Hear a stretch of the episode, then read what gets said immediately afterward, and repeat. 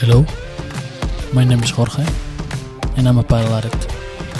Hello, my name is Jaime, and I'm a padel addict. And together we are the Padel Addict Podcast. Let's go!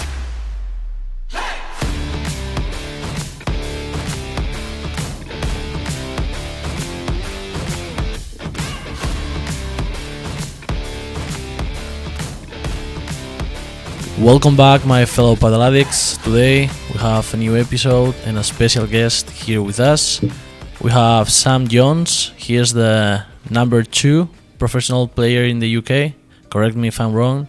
Welcome. No, you're right. Welcome, Sam. Welcome, Sam. Thank you for having me. Thank you. Nice to be here. So uh, the first question is pretty much introduction. So tell us a little bit about yourself. How did you start playing padel? Yeah, um, so I'm I'm 23 years old. I'm from London. Uh, typical story. Kind of I played tennis since I was a young age, and then I'd always go to Spain to uh, to play tennis and train there. And then I kind of saw what it was and played uh, padel. Would warm up on the padel courts and kind of before tennis. And then it came to my local club in uh, in England where I kind of picked it up for the first time, and then kind of was playing tennis and padel. And then by the end of the year, I was playing pretty much only padel. So that's kind of how I started. Sounds good. That's uh, that's great. That's the addiction of padel that uh, you know takes you away from any any, any other yeah, sport. hundred percent. Yeah, because when I first started playing padel, I was pretty much playing tennis full time. I was about fourteen or fifteen years old when I first picked up a padel racket, um, playing tennis sort of four or five times a week. And then by the end of the year, like I said, I was kind of playing padel four or five times a week and tennis just a couple times. Yeah, and like for uh, all of us, like kind of like padel addicts, uh, what would you say? Is like uh, that thing about padel that, that made you do the switch between tennis and, and padel? Yeah, it's just the I love the social side of it, kind of being with a partner the whole time, playing with with a friend, or kind of having it's it's a much nicer feeling. The people around padel is a little bit nicer. It feels like in tennis, it felt very um, serious and competitive. And although padel is really competitive, there's a like there's like a friendly way about Yeah, it, not yeah. so intense and so in your face and, and things like that. And that's kind of what drew me to it. And then yeah, I kind of it was easy to pick up, I guess, because of tennis. You kind of got that racket skills already, and kind of the walls was the only thing that was a little bit kind of foreign. And then um, the more you play, the the more addicted you became to it. Really. Yeah. And um, we said before that you are doing it professionally, right? Is uh, yeah, are you fully dedicated to padel? Yeah, at the moment, yeah, I've kind of been training the last. That's good. Well, since since about 17, 18, I've been playing full time. I'd say. Then, unfortunately, in the middle of it, I had COVID, so I had to stop between sort of 21 to kind of uh, sorry, 19 to 21. I had to stop, um, and then I kind of now back on again for the last couple of years, traveling around the world. And that's the good thing about padel is that it's coming quite exciting now with with more countries being involved. There's more places to travel to, with more tournaments being held around the year. So That's true. it's definitely um, looking ahead. And uh, now, for example, we see players like uh, probably like during the preseason training a lot. What is like a typical day for you, like in terms of like training, practice, or physical training, all that? Um, I mean, kind of like when I've got tournaments coming up, it's very um, sort of technique based and not too intense because you don't want to go into tournament tired. But if I have like a uh, like a, a gap for for training, sort of a few weeks without any tournaments, it will be very um, kind of I would say padel. I mean, right now I'm, I'm a little bit in the middle of it all because I'm not in Spain right now. I'm in London. But once I go back to Spain, I'll have like a full schedule and it'll be sort of padel nine to eleven, then gym till sort of eleven till till one, and then maybe sometimes in the afternoon a match or a, another gym session. So it's you know four or five hours a day, every day.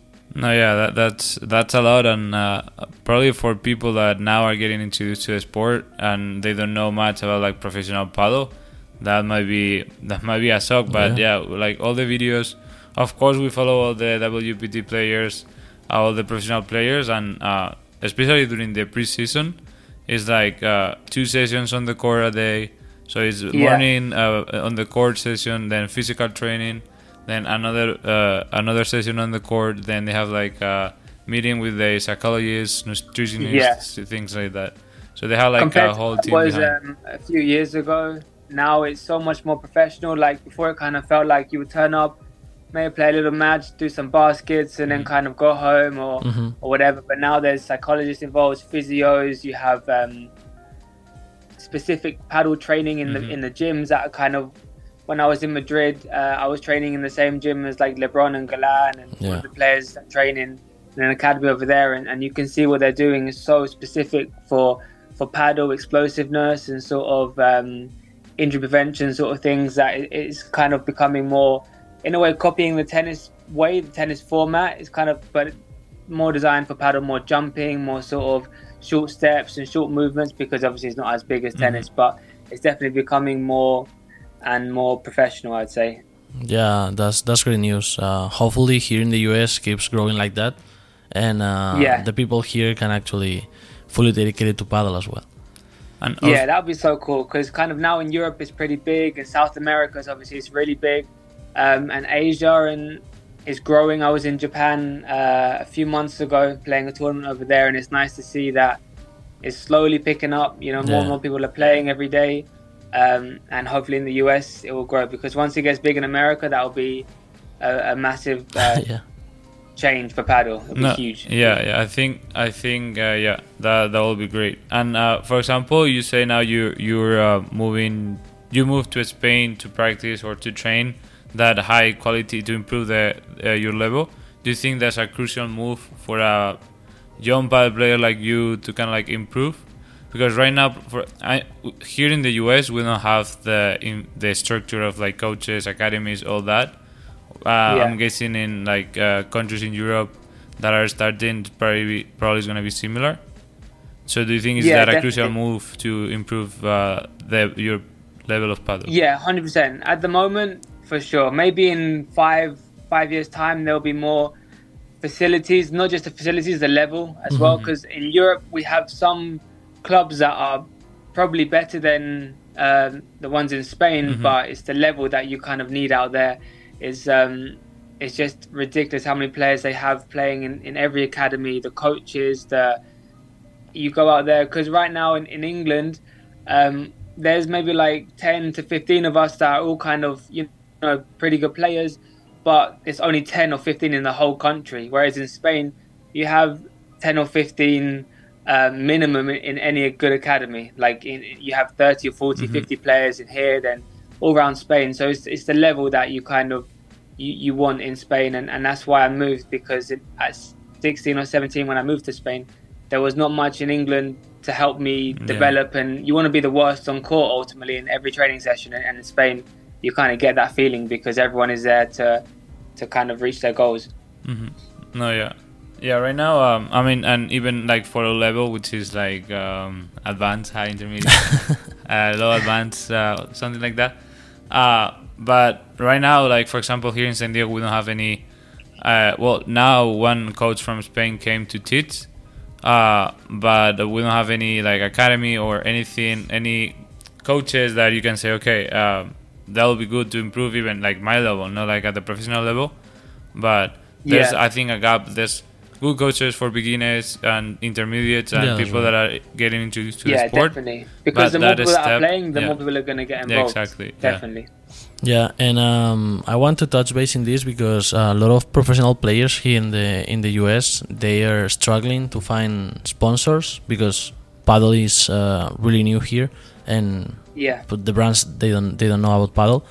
So, do you have any sponsors? Do you feel like it's easier in Europe, UK to get sponsors? Yeah. Um, in Europe, especially, like in countries like Sweden or France, they have loads of uh, sponsors that are paying really good money to the to their local players that play really well. Um, in the UK, we're still maybe one or two steps behind that level, but there is some things coming. There is a few companies being involved, and and the good thing is we have the LTA um, getting involved now, which is the Tennis Federation Yeah. and they have loads of money behind them to help funding with the courts and the clubs and and and they had like a big event recently the Silverstone the F1 racing we had um like a padel there and in Wimbledon sometimes they have a court kind of in the area in Wimbledon it's not easy to build on that land because it's like you know in England it's like the Yeah. holy land Yeah. sort of thing you can't touch it really and the grass is so prestige and Yeah. but to kind of have it in Queens, which is the event before and um, it's starting to pick up some traction now. And, and, a lot of the tennis players know what it is. And a lot of celebrities know what it is in England. A lot of the football clubs have it in, in their training grounds because of the foreign players. They want mm-hmm. it in to, as part of their relaxing time or whatever. And so now you can see step by step, there's more sponsors and more money involved in, in the UK for sure. That's good. That's good. Yeah. Yeah, no, that, that's great, and hopefully here too gets to that level to like get uh, yeah, more I, I sponsors think, yeah, involved. Yeah, go on. Oh no, yeah, I was gonna say that. I mean, and now um, I think here is growing, and I think we have big names like entering uh, the sport here in the US too. So I think that that will be great. Hopefully soon. Yeah, definitely. I saw that there's gonna be one uh, big tournament in New York, the in the A1. A1, yeah. yeah. in October. Which will be really cool. Like that'll be really cool. Mm-hmm. So hopefully it goes really well, and and it brings a lot of people into it to see what it is. Because I, I I know pickleball, and I know that's kind of like a little bit of a competition between yeah. padel and, and pickle, and and hopefully padel can because I think the rest of the world, in a way, I was comparing it to my friend the other day. I was saying that, that it feels like padel is football and pickle is American football. How it, yeah, yeah, it's only popular like kind of there, um, and in the rest of the world, it's more popular padel. But hopefully, we can, you know, keep it growing and, yeah. and it will get there definitely. Yeah, that's a good reference actually. I like that one. yeah, I, I, was thinking about it. I was thinking yeah. it feels similar. I mean, I don't know how um, big American football is in other countries because in UK it's, it's okay. Like everybody knows what it is, mm-hmm. but it's not you know on every TV yeah. channel and things like that. Yeah, I mean, and they, they can help each other out uh, now that uh, pickleball is is booming. Like now, if you see like a like a new padel club here in the US is usually usually comes with uh, with pickleball. So for example, they yeah, uh, exactly. uh, yeah Tactica they open one in LA and they open padel courts and pickleball courts. So like maybe if you know you can drag some people from pickleball since they don't know yeah, padel sure. as much. But it's similar. It's yeah, a similar exactly. concept. It's similar sort of it's in doubles, it's sports, it's kind of um, there's a lot of similarities well, yeah. between both. Yeah. So. Um, and uh, have you tried pickleball or no? I tried. I came one time um, to America last year for a FIP, and I, I played one time there in um, what was it? Not in Miami, just outside in Tampa. Tampa. Yeah. I played one mm. in Tampa. So um, yeah, it was okay. It was more difficult than I thought it was gonna be. Yeah. I mean, the, yeah, the shot the shots are different. Uh, when you try to put a little bit of slice into it, you see that the ball starts slipping, and like, oh, yeah, maybe I shouldn't yeah, be doing this. Yeah, definitely wasn't as easy as I thought it was gonna. I thought it was gonna be pretty kind of very easy, but it was actually, yeah, much more difficult than, than I yeah. expected. But it was fun though. It was good. Yeah. So you mentioned before the A1 Padel here in New York that uh, they're gonna have in October. Are you plan to play those tournaments? Uh, or right now, which tournaments are you or do you have in mind? I mean, I compete always in the FIP the FIP circuit uh-huh. because uh-huh. The Wapato and the FIP they had like an argument a, a, few years back, and it's still ongoing with what's going to happen mm-hmm. between either yeah. circuit. It's a little bit kind of confusing. Um, but yeah, I've been playing the FIP ones mainly because of the the locations it has. The this when you look when you start, start of the year, the calendar comes out and the locations of the FIP tournament. Like one thing I love is traveling, and in the World Padel Tour, you have like only a kind of maybe Spain or South America, and it's a bit more of a sort of padel, I would say padel based um, schedule. Mm-hmm. Whereas in the FIP, there's a lot of nice locations too to kind of combine visiting it and traveling. Like for example, Tokyo was mm-hmm. like uh, one of my dream places to go to, and and um, yeah, so the the fact that there's a tournament in New York um, in the A1, I never played in the A1 before, but I'm really thinking of playing it. The problem is nice. the qualies will be in, I'm sure, in Spain, and mm. if I mm. qualify, then it'll be a trip to New York. But yeah, um, yeah, yeah I, I mainly play on the FIP the FIP circuits for sure. Okay, yeah, because yeah, there's uh, yeah, at the beginning of the year there was uh, that argument dispute between WPT and um, Premier Padel or like the FIP and what are they gonna do with the rankings? And you guys, uh, as pro players, you don't know anything yet. Like, uh, there's rumors. There's rumors that the World Padel Tour is gonna end at the mm-hmm. end of mm-hmm. the year, but oh, yeah. nobody knows if it's official. Um, it's everyone. Everyone hears different things, and you don't know which is true, which is not true. Yeah. So as players, we don't really know 100%, but we all think that maybe the World Padel Tour um, it's going to finish end of the year, but again, it could change tomorrow. We just don't yeah, know. no, yeah. I mean, yeah, that's. I mean, for us uh, right now, like this season and the past season, uh, I've talked about this on the podcast before, but I watch pretty much every, every, every tournament, every Premier Padel, World Padel Tour, and even when I'm working at home, I, ha- I have my phone. Yeah, you the, have it on the- Yeah, everything. Hopefully, It's uh, a shame that they can't all combine to kind of make one massive circuit because they all have so much um, backing behind them and Mhm. different followers, and it would be good to have one audience, really. yeah, Yeah. exactly. Yeah, we, we had uh, Peter Consuegra. I don't know if you know him in our podcast too. He is the caster for World Padel Tour, like especially in English, and uh, he al- he's also a pro padel player. He plays the qualies for for World Padel Tour, and he was telling us the same thing that uh, if they merge both circuits, for instance, you that you're playing mostly FIPS, and in his case, he was playing most uh, mostly World Padel Tour Yeah. uh, Yeah. how the ranking would it be because if he doesn't have any points in in the FIP ranking, how are they gonna do it? If they put yeah, exactly. so that That's was the thing is that I couldn't if I wanted to play World Padel Tour, I couldn't because I Mm-hmm. don't get in. And if he wanted to play a Premier Padel in Roland Garros, it's impossible Yeah. because he can't get in either. So exactly. it's just it's a shame because at one point it was really good how they were together. They were kind of the ranking was the same Mhm. points in either one. Um, but hopefully they come to some sort of agreement and maybe we can have a one circuit because padel is not big enough to have three different circuits. Like Yeah, you that's right. have one and keep it growing, not not try to take people out. yeah, Yeah. yeah, And you know, uh, now like with Premier Padel, you you mentioned like Roland Garros, and they're playing in like these uh, great stadiums. Uh, what would be like the perfect uh, place for you to play? Like, uh, Like a dream location. yeah, like that dream location. It can That's be, it, question. I yeah, it mean, can be uh, anywhere. Yeah, like a- anywhere that they be, don't. um, would be the obvious one because I'm English and it's Mhm. kind of like a, a massive sort of venue in the UK. But um, I don't know. Probably it would have to be Wimbledon. Like playing on centre court Mm-hmm. in Wimbledon would be. I mean, as a Oh, tennis player growing up, be that was my dream to kind of play on that court and compete in that tournament. To have padel there would be would be quite special, but maybe in in the future. But Mhm. yeah, if not, I mean, I love playing in all the stadiums. I kind of I haven't been to Roland Garros um, yet, but I went to the other ones in Ro- Rome, Mexico, and Qatar. Uh, they did it in the tennis stadium in, in Dubai. Um, I've been to a couple of the center courts in Mhm. these tennis venues, which is amazing. Um, but yeah, or even the US Open one would be so cool. To have one in New York um, would be would be amazing. Um, but yeah, any big stadium in any kind of big city is always fun to play in. Yeah, Yeah.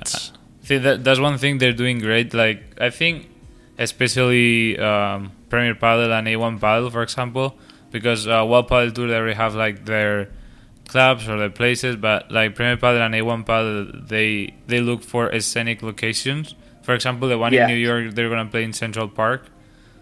That'd Uh, be amazing. yeah, I think uh, in the last tournaments they play. Uh, I don't know in very very good locations that even if you don't know the place, you're like wow. And yeah, Premier- well, they had one in Switzerland last Yeah. last Yeah. week, and the the view from that court was, Wow, it's amazing. ridiculous. Exactly. Yeah, I, I was telling my brother because I I, uh, I was watching uh, uh, one game, and it looks like uh, I, don't- I don't know if it's the same name in English, but the the cartoons the He- Heidi Heidi. Heidi is like the Yeah. I don't know. the girl and the and his uh, her grandpa something like that. Is I he's based in Switzerland. yeah. He's based It in, looks like in- that. The yeah. the view. Yeah, it Oh, was yeah. exa- because it's based in Switzerland and you see like the mountains in the background, everything. But yeah. That's so cool. I mean, I'm going tomorrow uh, to Switzerland for a FIP, not for the A1, but I don't think it'll be the same. It's in, it's in a different part of Switzerland, but I'm not sure if it'll be any. Hopefully, it'll be as nice, but um, I have no idea. Yeah. So, but it's cool to see these sort of places all having fancy venues because it makes people want to go there. It makes Mhm. people want Yeah. to, to play there and, That's right. and and see it. Yeah, definitely. And yeah, for the players, it's also like more attractive as well too. Because I mean, you go to play a Yeah, tournament, sure. you, you you rather play in like a scenic location, whatever it is, rather than Yeah, just definitely. like a club or Everyone something loves like um, their Instagram and for the stories Mhm, and for exactly, the photos. yeah. It's, it's fun to post about it and talk about it and and you can Yeah. show people when you get home. Yeah, look where I played, and it was on the centre court with this view in the background. And there was one in uh, early this year in South Africa that had the similar sort of view with the mountains in the background, and it all looks so so pretty and it's, and it's really cool. It's really cool. hmm And um, now that we're talking about all these circuits and everything, uh, have you heard about the PPL, the Pro League here in the US? Uh, are you interested in playing that one? Yeah, I actually um, I applied for it and I got a couple. I had the uh, Arkansas team and Vegas team contact me about potentially being part of their team and stuff. And in the end, they chose. They said to me they chose to go at other options, but I, I tried to take part in it. My friend Tia, uh, Tia hmm Oh, yeah. Tia Norton, yeah. She won. took part in it. And she represented the GB. I think she was the only one I think from the from Great Britain to play in it. Um, but it looked really cool. It looked it looked quite fun. It looked like a. That's the good thing about kind of American. They always bring that team aspect Mhm, into it, yeah. and it's quite fun. All the players love the World Champs or the Euros because you're in a team and you have like the the crowd or your, your team supporting you from behind, and it always makes it a bit more fun and sort of not so. It's a real tournament, but it makes it more. Uh, I don't know what the right word is, but it definitely and and that and the PPL had that aspect of it, like Mhm. kind of being with your team and sort of having to to try to help other people and sort of be on the on the sidelines and supporting them. You you weren't playing for yourself; you were playing for. Um, it looked it looked really fun, and I, I next time next year I'm going to try to apply, uh, and and hopefully get in this time. Um, but yeah, it looks really cool. That's yeah, good, of that's course. good. And and I mean, we have big names now. Uh, they have like seven teams last year. Uh, they announced two more. Uh, I don't know if you like reggaeton, uh, especially if you go to Spain. I'm pretty sure you hear a lot. But that, Daddy Yankee bought a team. Yeah, Uh, I, I heard of Daddy Yankee. Um, I mean, I don't I don't really listen to reggaeton too much, but obviously in Spain you can't Yeah. miss that name. Um, everybody knows who he is. So Yeah. yeah, that's really cool that he's taking part of it. I saw some tennis players taking part in it, and Mhm. and hopefully more celebrities, more kind of people keep getting involved and, and advertise it, and and yeah, it'll be so cool to have it on, you know, in maybe for example, they could do is something similar where they take it one week to another in different stadiums around the, Mhm, the yeah. US, and yeah. it would be so cool to have something that big. Um, it would definitely be fun to be part of it. mhm, yeah, and I mean they have big names too. Uh, last year played Seba Nerone um, for Yeah. for LA. Uh, the New York, this- which is a new team.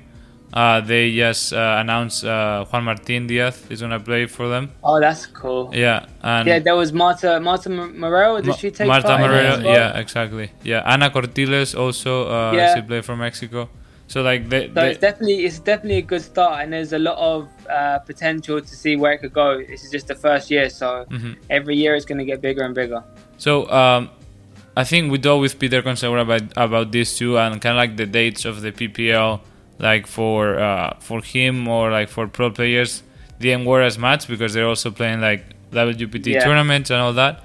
Um, and I think it was like a, I think it was like a month, no, like uh, four or five yeah, weeks May, in a row. yeah. Yeah, like like to like uh, get pro players like you. Will you change the date or will you do it like a different format so it's easier for you guys to come, or it's easier if it's just one month or uh, five weeks Um, and and you just kind of take it off like your secrets. Yeah, it's tough to say because every player will have different tournaments they want Mhm. to play, which is more important to them or less important to them. So some players will prefer to have one month uh, free and just Mhm. stay there and do everything, and some players would prefer to have it to kind of come back and different weekends. But I- I think you're gonna get you ask the question to all the players, and you'll probably get all the players give you a different answer. It's Yeah. one of those things that is is tough to. I mean, the best time would probably be at the end of the season or at the start of the season before everything starts. But in the dream world, that's not so easy to do it. You want people in their prime, in their kind of, you know, in the middle of the uh, not the summer, but kind of in the middle of the year when more Mhm. people are kind of I don't know into it and it's kind of got you can advertise it. Um, but to me, I was willing to give up a month of not just the tournaments, the training as well. you Mhm, kind yeah. of if you if you go there a whole month, you're kind of gonna miss a month of training in your, you know, your home club, your home Yeah. academy. Um, but I was willing to give that up because it looked like a really fun opportunity. Uh, it looked really cool, um, and I'm sure a lot of the players would do it.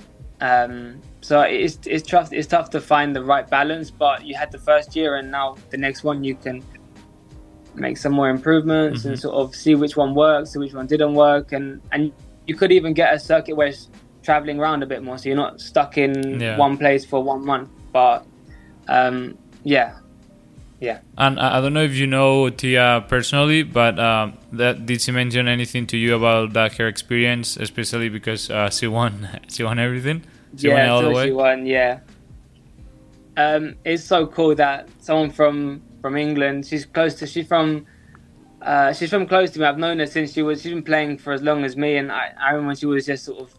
Uh, I think she was 11 or 12 when she first started, and now she's only 20 or something. So, um, yeah, I remember when she first started, she, she's grown so much and improved so much that uh, it's so nice to see her uh, achieve something so great like winning the, the Pro League. No, yeah, and um, we, we saw her play. She plays really good. I think she play uh, Marta, one of her friends. She is also in the podcast occasionally. I'll have a section with her. Uh, she played for the San Diego team, and uh, they play each other. I think it was uh, one or two uh, games before the final four, oh, or something yeah. like that. And I think it was a really good match.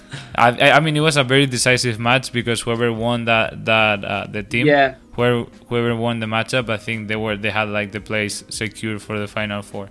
Big match. Yeah, yeah. I saw that a lot of the matches were really close. Like a lot of them went to to a decider or you know a third set, mm-hmm. and that's ultimately what you want. You wouldn't want to create something where one team is guaranteed to get to the final and the other team kind of wins easy the first few matches and then has one tough match. Do you want something that's all seven or nine teams that are competing in it will be kind of similar level, you know, close yeah. matches because that is what people get. That's why people tune into kind of the Champions League in mm-hmm. football or the tennis, like you at the Grand Slams in tennis, because you don't know who's going to win. Exactly. So yeah, it's what makes sports so fun. And right now in, in padel in World Padel Tour, for example, it's not it's not boring because I love watching it, but you kind of know, okay, Tapia and Coello will be in the final. Mm-hmm. Maybe Stupa and Di Nenno will be there as well. Or LeBron and Galan on a good day can, and but you know it's three or four pairs and that's yeah. it. But yeah, yeah. you want something that you don't know anyone. So yeah, um, exactly. Yeah, Tia told me she had such high regards about it. She loved it. She had a great time, and I'm sure uh, next year she's gonna she's gonna go back as well. That's great. And uh, now that you mentioned that was World Padel Tour, which one is your fa- favorite couple, or the one that you think plays more like you, or you know? My favorite player was always Sanyo. Since since I started, I love watching Sanyo play. Mm-hmm. Um, now it's a new type of game. It's more physical. It's mm-hmm. more mm-hmm. aggressive. Right. Yeah. And he's more with his hand and kind of controls it all. And now you can see there's a bit of a difference between someone like Coello and who just kind of goes to net, blocks everything, and, and plays really fast and aggressive to Sanyo. Now it's tough for Sanyo to win the tournaments mm-hmm. because mm-hmm. of the way the game is. Um, my favorite player right now is probably Tapia. I, I love I love him. He's mm-hmm. so good. He's so. I remember in Barcelona when I used to live there. I used to go to train with Ari Sanchez, and he would always um, train after me when he played with Bella. Mm-hmm. Um, and yeah, just to watch him train, the things he does is just like he makes it just seem so easy, and he yeah, he's amazing. He's yeah. so good. There's uh and well, there's a, a few uh, now with the mics on the benches and everything. There's a few funny videos that uh you see, but uh there's there's one from Jon Sanz, uh, Jon Sanz and Coqui Nieto, which he's saying. uh He's saying like he's like kind of like disres- disres- disrespectful. Yeah, I, I, think I saw it. He Jon smashed it on. He did like a like a trick shot or mm-hmm. something like quite casual and Jon was like, "I'm gonna hit him" or something yeah. like that. I can't stand it. I can't stand it. Yeah, yeah. and he's gonna. He's just that sort of guy. Yeah, like there's nothing worse than losing to someone that beats you in a like a, not in a disrespectful way, but yeah, I know. I know. Not trying 100 percent exactly, or kind of yeah. messing about or whatever, you know. He makes it so um, easy, especially in the semi-final of a, of a World Padel Tour mm-hmm. or something like that. But that's just the way he plays. Like I remember in juniors, I went to Mexico in 2015, um, and he was there in the Argentina under under 16, I think he was, and he beat all of the players like Garrido, and mm-hmm. it was just so you could just see then like who was going to become. And then a year later, he moved to Spain, starts kind of winning some matches in World Tour, and then now look at him, number one in the world and mm-hmm. flying. Yeah, no, yeah, it, it, it's crazy. And him and Coello, they like pretty much not every tournament, but every two or three tournaments they make a shot that you've never seen before. Yeah, there is one that Coello did at the beginning of the season where he like kind of does like a smash against the lateral glass, uh, uh, like going back, which it was it was it was it was Yeah. it was Yeah, yeah, it was yeah. crazy. Like you seen it and you're like, what what just happened? and especially like for It's the like- people it's playing against crazy. them. Nice out of this wall. All right. So now uh, Yeah. the last question that we basically asked to to our guest, and it's kind of the same one for every one of you. uh, do you think that padel is gonna become an Olympic sport?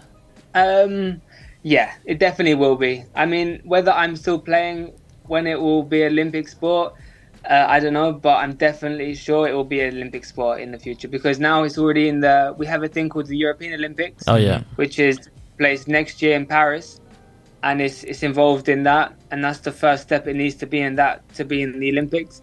Yeah. Um, but I think the biggest argument um, the Olympic Federation have against padel is that you need more than one or two countries who's guaranteed to win it.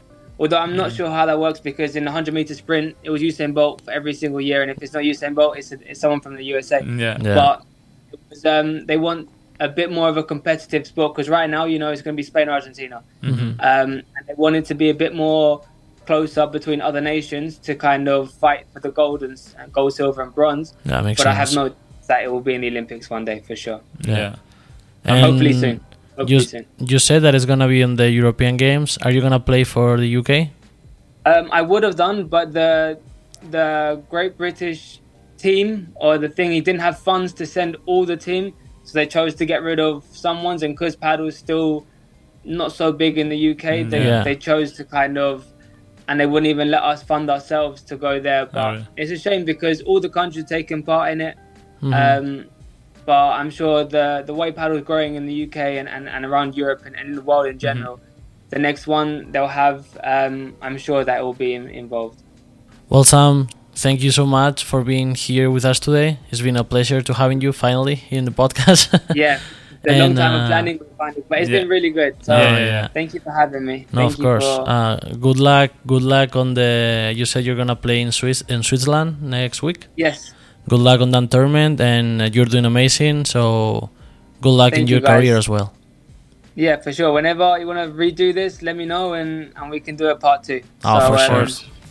Thank you guys. Yeah. Take care. Thank you, Sam. You too. Bye bye.